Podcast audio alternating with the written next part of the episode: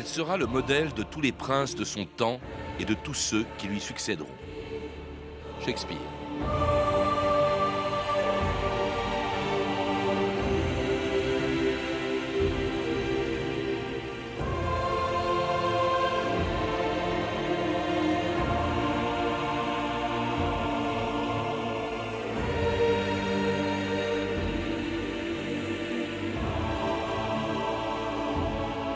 2000 ans d'histoire. Le 15 janvier 1559, dans l'abbaye de Westminster, une femme recevait solennellement de l'évêque de Carlisle la tunique, les éperons, l'épée, le sceptre et la couronne qui faisaient d'elle la nouvelle reine d'Angleterre. Dans un monde d'hommes régi et gouverné par les hommes, personne ne pouvait imaginer que cette femme de 25 ans pourrait gouverner seule et aussi longtemps un royaume qui, au début de son règne, était menacé de toutes parts, à l'extérieur par l'Espagne et la France, et à l'intérieur par le schisme religieux qu'avait provoqué son père Henri VIII en refusant quelques années plus tôt l'autorité du pape et en se proclamant chef suprême de l'Église d'Angleterre. C'est ce qu'a pourtant fait Élisabeth Ier pendant un des plus longs règnes de l'histoire. 45 ans pendant lesquels, sans mari et sans enfant, elle allait profondément et durablement marquer l'histoire de son pays en faisant de l'Angleterre une des plus grandes puissances maritimes, coloniales et commerciales du monde. On m'appelle la Reine Vierge, sans époux. Je n'ai pas de maître. Sans enfant, je suis la mère de mon peuple. Mon Dieu, donnez-moi la force de porter cette redoutable liberté. Je suis votre reine. Je suis moi-même. Bernard Cotteret, bonjour.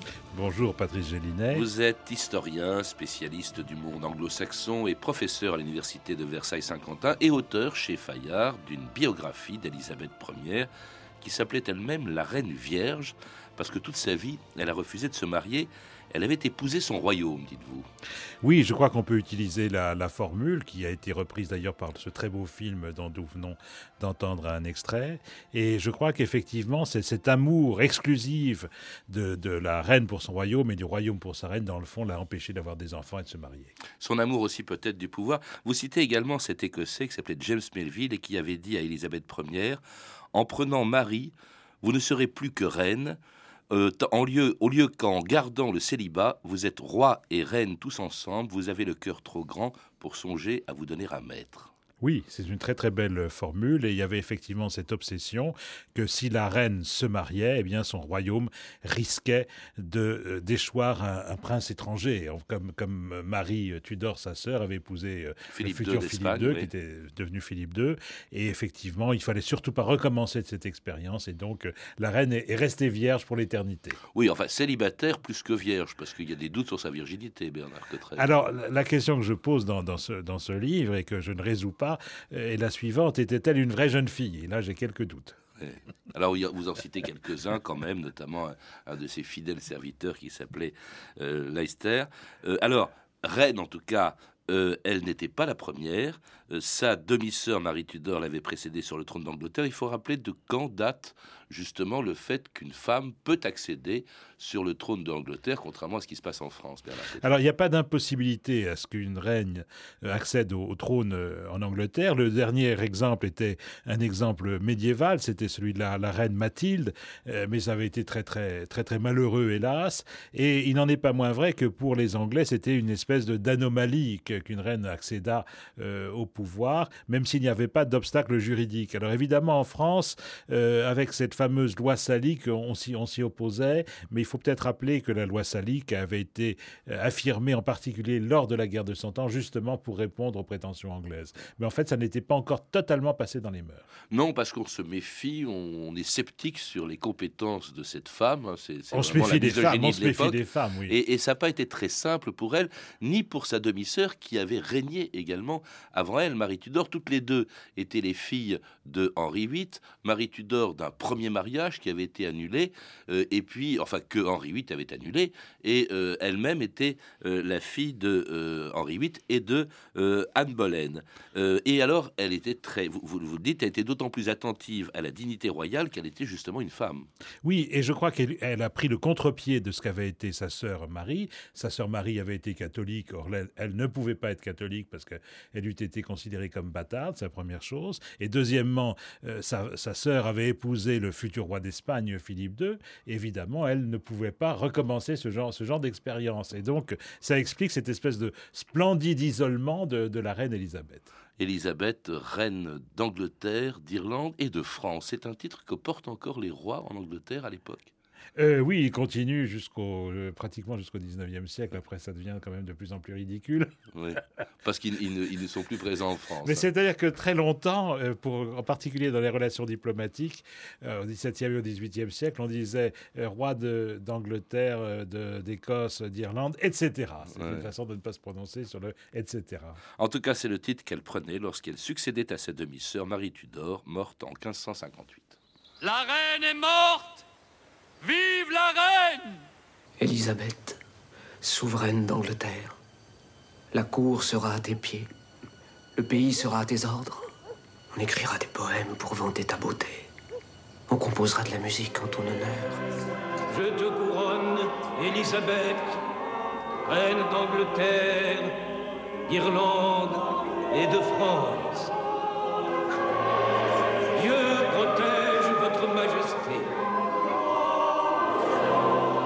Majesté doit savoir qu'elle a hérité d'un État délabré qui court de grands dangers. Il est actuellement menacé par les ambitions de la France et de l'Espagne, entre autres. Et il est plus pauvre que jamais en hommes et en richesse. Madame, tant que vous ne serez pas mariée et n'aurez pas un héritier, jamais vous ne serez en sécurité. Vous entendez The Most Secret Queen. C'est une, musique composée par le musicien John Dowland euh, du temps justement d'Élisabeth Ier, couronnée en 1558, enfin devenue reine en 1558, couronnée à Westminster au début 59. Elle avait 25 ans, traumatisée, vous le rappelez, par une jeunesse qui avait été très éprouvante, Bernard Cotteret. C'était un cauchemar, son sa jeunesse. cette jeunesse de, la reine a été particulièrement difficile parce qu'elle était donc la, fille d'Anne Boleyn et d'une certaine façon la, la fille bâtarde d'une reine par rapport au catholicisme, elle était bâtarde. il, faut rappeler, et, pour le... il faut rappeler que euh, le pape ayant refusé le divorce de Henri VIII avec sa première femme, son remariage n'était pas valable. Donc elle était considérée, donc elle était considérée comme bâtarde. bâtarde. En plus, sa mère. Sa mère est condamnée pour adultère, exécutée. Donc évidemment, par ce, Henri ce, père. ce, père Henri VIII euh, n'aimait pas tellement sa fille qui lui rappelait euh, à la fois son péché et puis une espèce d'erreur diplomatique qu'il avait pu commettre. Donc effectivement, c'était particulièrement difficile. Et alors pour couronner le tout, elle s'entend bien avec son, son, frère Édouard qui devient, euh, qui devient roi, mais enfin qui meurt très très très jeune. Et pour couronner le, tout, sa, sa sœur Marie qui succède à Édouard et qui donc est, reine pendant quelques années, évidemment est catholique et évidemment ne supporte pas sa sœur et l'accuse la, de, de tous les méfaits, de tous les forfaits, de toutes les mauvaises intentions du monde, ce qui fait qu'elle a passé une partie de son temps euh, en prison ou quasiment en prison à la Tour de Londres, oui. Donc c'est évidemment une, jeunesse assez, assez éprouvante. Et lorsqu'elle monte sur le trône d'Angleterre, alors elle est euh, à la tête d'un pays qui est très profondément divisé, vous l'avez déjà suggéré, sur le plan religieux depuis Henri VIII. Hein, depuis ce moment où Henri VIII, se proclamant, euh, proclamant son autorité sur l'Église catholique d'Angleterre à l'époque, eh bien rompt avec justement le pape et Rome. Oui, alors il faut, il faut refaire l'unité du royaume, parce qu'on ne sait pas très bien où va ce royaume, on ne sait pas très bien où il va sur le plan religieux, et on ne sait pas très bien non plus où il va sur le plan politique et sur le plan géopolitique. Quelles seront les relations de, de l'Angleterre avec la France, avec l'Espagne, avec les autres puissances importantes du monde euh, européen de, de, l'époque, en particulier évidemment la France, l'Espagne et le Saint-Empire.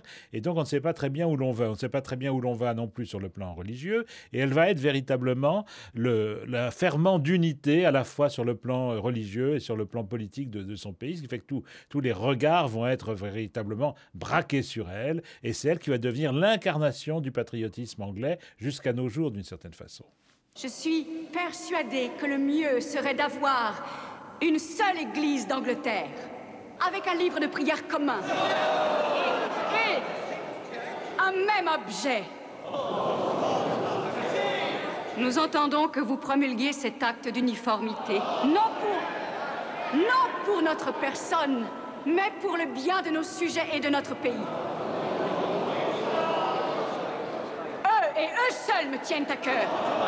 Madame, par cet acte, par cet acte, vous nous forciez à abjurer notre allégeance envers sa sainteté.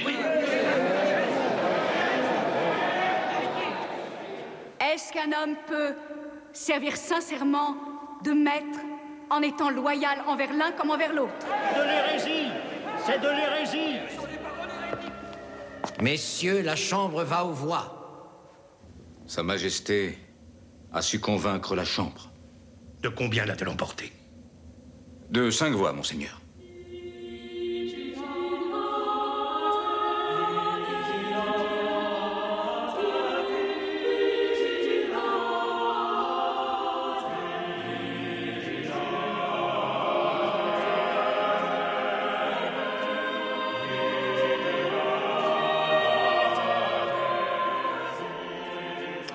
C'était Vigilate de William Byrd, un chant sacré anglais de la fin du, absolument du superbe, absolument siècle. Superbe. Et on a entendu dans un autre extrait de, de ce film, on a entendu donc cet acte qui est l'acte d'uniformité. En fait, on, dit toujours, on croit toujours que c'est Henri VIII, en rompant avec Rome, qui a créé l'anglicanisme. Pas du tout. C'est elle, c'est Élisabeth Ier qui est à l'origine de la religion anglicane, Bernard Cotteret. Oui, euh, euh, Henri VIII avait, avait détruit l'ordre existant, en particulier les relations privilégiées entre euh, l'Angleterre et, le Saint-Siège, et tout était à reconstruire, reconstruire. Il était resté catholique. Il était resté catholique fondamentalement. C'était un catholique sans pape, mais dans sa théologie, il était resté catholique. Et évidemment, c'est Élisabeth qui a dû reconstruire de toute pièce cette église. Il y a, un travail de, bricolage d'une certaine façon, de bricolage sur le plan euh, théologique et puis de, bricolage aussi ecclésiologique, l'organisation même de l'Église, tout cela a dû être d'une certaine façon refondé, reformaté, reformulé, et c'est ce que fait ce fameux acte d'uniformité qui a une double fonction, une fonction à l'intérieur du royaume, il s'agit de, dire que tous les Anglais devront euh, prier le dimanche matin selon les mêmes rites, utiliser le même livre de prière commune, la même liturgie, et puis par rapport évidemment euh, aux autres puissances du, du, monde de, de, l'époque. Il s'agit bien de, réaffirmer l'unité nationale autour du personnage de, la reine. Et d'ailleurs, c'est un exemple que, que les Français admirent beaucoup à l'époque. Cela dit, c'est assez proche du protestantisme. En fait, on satisfait un peu, un peu tout le monde. On garde la liturgie catholique, je schématise à l'extrême. On peut le dire, oui. Pour, pour beaucoup de choses, hein, notamment euh, sur le refus du purgatoire, sur le refus du célibat des prêtres, eh bien, euh, en revanche, on est plus proche des, protestants. Alors, c'est ce que précise un peu plus tard, en 1563, euh, les 39 articles qui définissent bien le dogme euh, anglican, ce qui vaudra à Élisabeth Ier d'être excommuniée par le pape. Alors là, c'est extrêmement grave parce que du même coup, le pape recommande aux catholiques anglais eh bien, de ne plus obéir, bien entendu, à leur reine excommuniée. Ça a été une terrible erreur diplomatique de la part du, Saint-Siège, puisque effectivement, euh, le, pape qui jusqu'alors avait essayé timidement d'inviter Élisabeth à participer au concile de, de Trente jusqu'en 1563, à partir de 1570, évidemment, les ponts sont coupés et euh, le, pape ordonne aux catholiques anglais de ne plus obéir à leur souveraine. Et évidemment, c'était une situation impossible pour les catholiques, puisque les catholiques en Angleterre voulaient quand même respecter leur reine. Et donc le, pape a joué une politique qui était une politique euh, jusqu'au boutiste, euh, qui aboutit en fait à une espèce de, rupture radicale et qui n'est pas près de se terminer entre l'Église d'Angleterre et l'Église romaine. Et qui a poussé un certain nombre de catholiques à se tourner vers une autre prétendante, c'est tout simplement la reine d'Écosse catholique, Marie Stuart. Alors il y avait un danger particulier, évidemment, euh, dans l'île de, Grande-Bretagne, c'est qu'au nord, il y avait cette, reine euh, d'Écosse qui avait été euh, reine de France auparavant, qui, elle, ne faisait pas mystère de ses convictions catholiques et qui, évidemment, était prête à prendre le pouvoir pour peu que l'on s'adressât à elle. Et beaucoup de, gens en Angleterre et, et, surtout en Écosse étaient évidemment prêts à le faire. Mais elle a été victime, dans le fond, de sa mauvaise réputation, de sa mauvaise image et je pense de son impéritie fondamentalement et de son absence de, de, jugement euh, politique. Parce qu'elle complotait contre. Elle complotait. elle a passé sa vie. Elle a passé sa vie à comploter la, la pauvre, euh, la pauvre femme. Elle avait une très grande qualité. Elle écrivait une langue merveilleuse. Elle avait un style fabuleux, un franc français d'ailleurs. Elle écrivait en français. Mais ceci dit, elle était piètre politique, alors que Elisabeth, qui n'avait peut-être pas autant de style que que, euh, que sa, sa cousine, était une politique extraordinaire. Oui, et puis une politique brutale, parce que elle pouvait l'être. Elle fait enfermer Marie Stuart se réfugie en Angleterre parce qu'elle est chassée par les protestants écossais. Elle se réfugie en Angleterre auprès de sa cousine, hein, Élisabeth Ier, qui l'a fait enfermer, emprisonnée pendant 19 ans. Après quoi, en 1587, eh bien, elle ordonne sa mort. Elle est exécutée, effectivement. Et ce qui est très intéressant dans l'histoire euh, universelle, euh, c'est que la reine est, exécutée après un procès. Donc il ne s'agit pas du tout euh, d'un assassinat. On parle souvent de rois ou de reines qui ont été assassinés. Là, on a instruit le procès de la reine d'Écosse et elle a été exécutée en Angleterre. Là, vous savez que l'argument qu'elle utilise, c'est de dire je ne suis pas votre, votre sujet, dit-elle dit à la reine Elisabeth. Et la reine Elisabeth lui répond, ou plutôt lui fait répondre oui, mais vous êtes en Angleterre et donc vous le relevez ici des lois d'Angleterre. Alors à ce moment-là, il faut le rappeler, euh, vous, le, faites, Bernard Cotteret, que toute l'Europe est, prise par ces guerres de religion entre catholiques et protestants.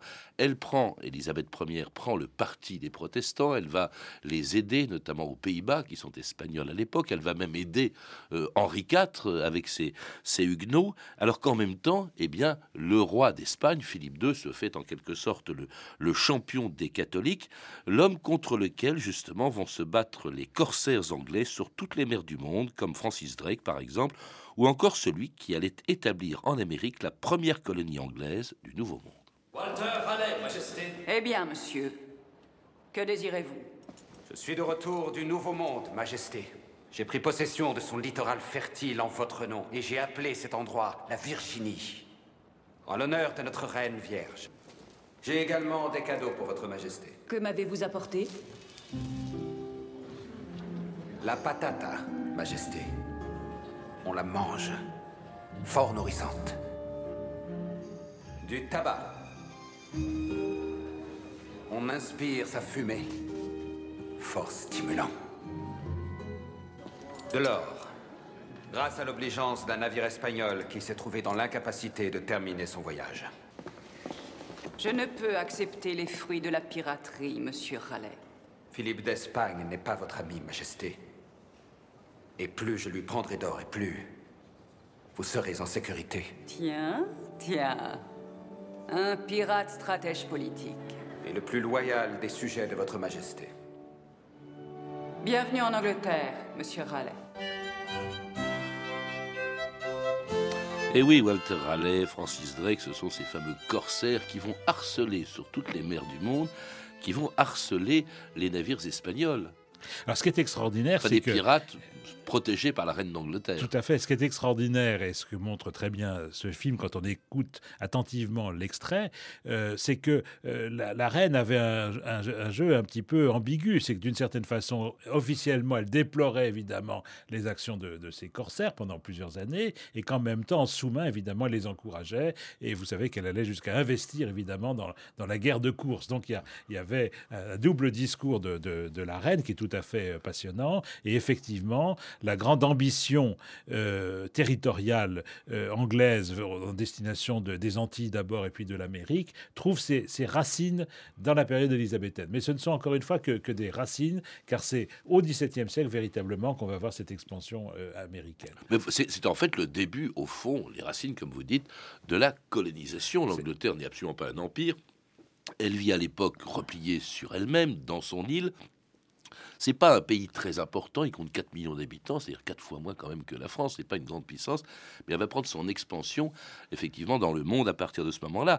Euh, et également, ça va permettre un essor commercial. Elle investit aussi dans, la, dans plusieurs compagnies maritimes. Alors il y a tout ce rôle effectivement des, des, des, compagnies euh, maritimes, euh, en destination également de, de, la Moscovie. On a des relations avec la, avec la, la Moscovie. La compagnie de Moscou. Euh, la compagnie de, Moscou. on s'intéresse véritablement à l'ensemble du monde et on est sur ce plan aussi en concurrence directe avec l'Espagne et on est aussi à l'écoute de l'Espagne. C'est-à-dire que les, les, les, Anglais traduisent immanquablement toutes les grandes publications des, Espagnols du, XVIe siècle qui décrivent le Nouveau Monde. Et il y a une espèce d'appétence, j'allais dire, pour le Nouveau Monde qui a précédé, précédé la, conquête proprement dite. C'est de l'ordre du, désir, si j'ose dire, euh, la première perception du Nouveau Monde. Et c'est le fruit défendu parce qu'évidemment, les, Espagnols y sont et qu'il faudra bien les, les enchasser. Alors, euh, Elisabeth elle-même reste relativement timide et timorée dans cette politique qui est menée effectivement par un certain nombre de, de grands chefs de guerre euh, dont il a été C'est quand même aussi le développement de quelque chose qui allait faire la fortune et la puissance de l'Angleterre et qui commence avec Elisabeth Ier, c'est sa marine. Alors la, marine, évidemment, c'est le, souci euh, croissant. Euh, c'est le souci croissant, d'autant plus que euh, les Espagnols menacent évidemment les, côtes en permanence, qu'on a peur de plus en plus de cette menace venue du, continent, et qu'il va falloir s'armer. Alors ce qui est très intéressant chez Elisabeth, c'est d'une certaine façon, je vais employer un, adjectif à, dessein anachronique, mais c'est une politique libérale, c'est-à-dire qu'il y a, y a, une flotte qui est relativement restreinte euh, mais que très souvent, on va utiliser une flotte commerciale, on va armer des, bateaux euh, commerciaux, des bateaux, des navires de commerce, pour faire la guerre. Et justement pour faire la guerre au pays qui est exaspéré par cette concurrence sur mer de l'Angleterre, c'est euh, l'Espagne de, Philippe II qui va donc entreprendre en 1588 une expédition navale avec une flotte immense qui lance à l'assaut de l'Angleterre l'invincible Armada. Cette armada qui fait voile vers nous transporte dans ses entrailles l'Inquisition. À Dieu ne plaise qu'elle réussisse, car alors il n'y aurait plus de liberté en Angleterre, plus de conscience, ni de pensée. Il n'est pas question d'être vaincu. Faites sonner les cloches de toutes les églises. Que les paysans abandonnent leurs champs et prennent les armes. La moisson attendra. Faites libérer tous les prisonniers. L'Angleterre est aussi leur pays. À mon commandement, tirez Deux Trois Quatre Majesté, nous avons engagé le combat.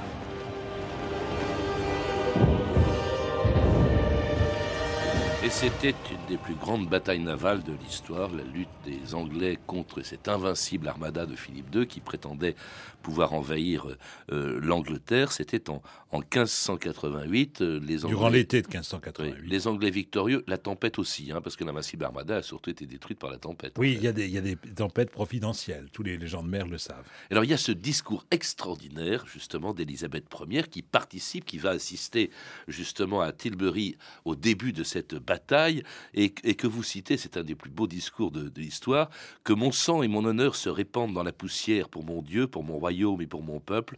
Je n'ignore pas que j'ai le corps d'une faible femme, mais je possède le cœur et les tripes d'un roi, et qui plus est, d'un roi d'Angleterre. Une phrase extraordinaire, très très épique et tout à fait à l'unisson de ce que ressentent ses contemporains. On, dit souvent qu'elle est à l'origine du sentiment national anglais. En tout cas, le, le, sentiment national anglais a sans cesse fait référence effectivement à la gloire élisabéthaine, qui est une gloire euh, matérielle, qui est une gloire militaire, qui est une gloire économique et qui est aussi une gloire littéraire. Et l'une des grandes forces évidemment du, régime, c'est euh, de savoir utiliser les, gens de lettres. Et même dans l'entourage direct de la reine, il y avait des gens très cultivés. Son principal ministre, William Cecil, était un helléniste.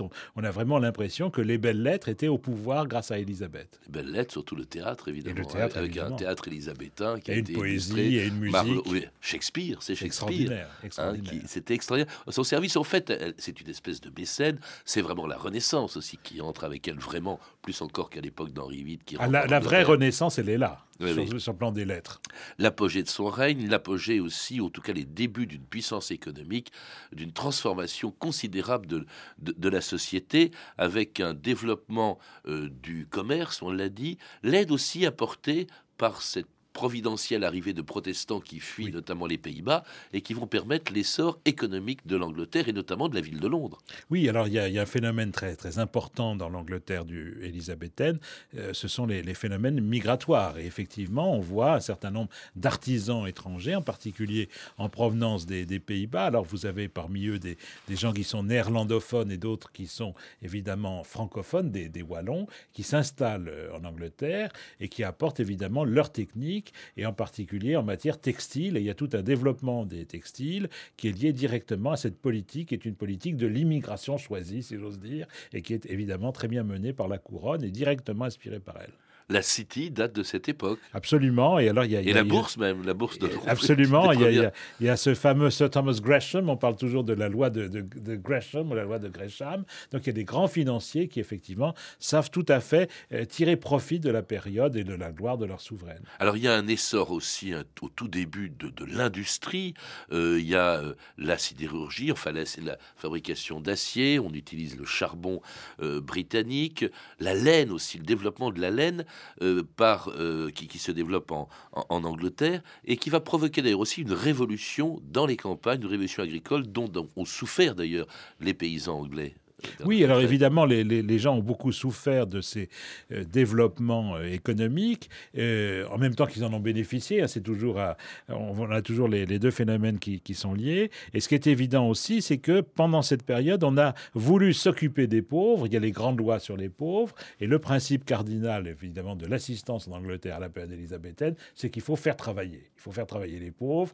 on n'a on a rien sans rien. Il y a véritablement une éthique du travail qui est très très importante. Il y a à la fois l'assistance et l'éthique du travail qui sont joints une très grande misère aussi, même si on la cache, parce qu'en fait, cet enrichissement de l'Angleterre ne profite qu'à un petit nombre. Bah, il est rare de voir des, richesses qui, partent, qui, profitent à tous. parce qu'il y a ce mouvement hélas, des hélas, hélas. Ce mouvement des enclosures, puisque compte tenu de la forte demande en laine, à ce moment-là, les landlords ferment leurs propriétés, en chassent les, les, les, cultivateurs pour pouvoir développer justement l'élevage du mouton.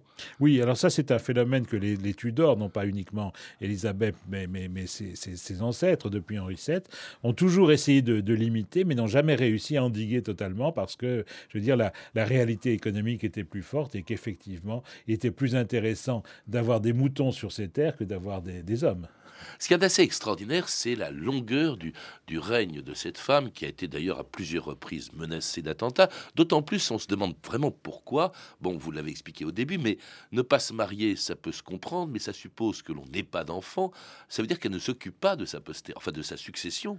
Bah, c'est vraiment le, point noir du, règne. D'ailleurs, le Parlement le lui rappelle en permanence et, elle ne supporte pas que, l'on lui tienne ce, genre de, discours. Effectivement, qu'arrivera-t-il après Élisabeth? Et vous savez que, d'après la loi sur la trahison euh, qui existe en Angleterre à, l'époque, depuis le, Moyen Âge, on n'a pas le droit euh, d'imaginer, ne serait-ce que d'imaginer la mort du roi. Et donc, on ne peut pas euh, dire directement à la reine que se passera-t-il quand vous serez morte? Alors, on essaie de trouver des litotes. Que se passera-t-il si vous n'étiez pas là. Mais évidemment, tout le monde a compris le message, y compris la reine, et elle ne supporte pas qu'on lui tienne ce discours. Et, malgré elle, d'une certaine façon, elle finit par admettre qu'elle aura un successeur et que ce successeur sera le, fils de cette Marie Stuart qu'elle a quand même envoyé à l'échafaud. Mais je veux dire qu'elle a beaucoup de mal à admettre cette idée.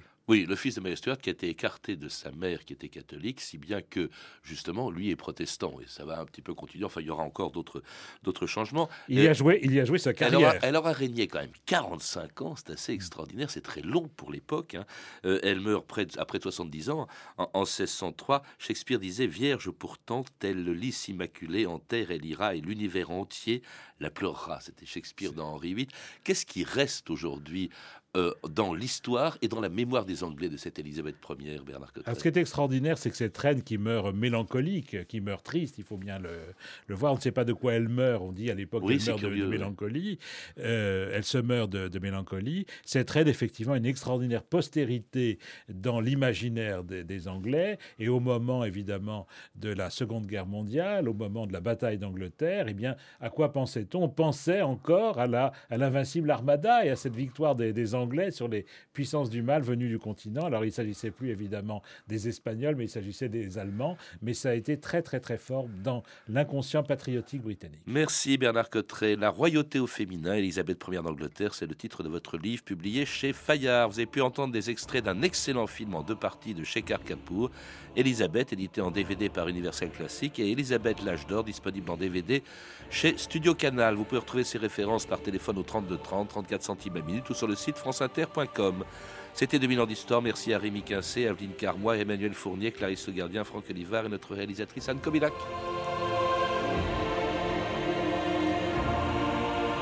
demain dans 2000 ans d'histoire, 40, ans- 40 ans après le déplacement des Halles à Rungis, le ventre de Paris.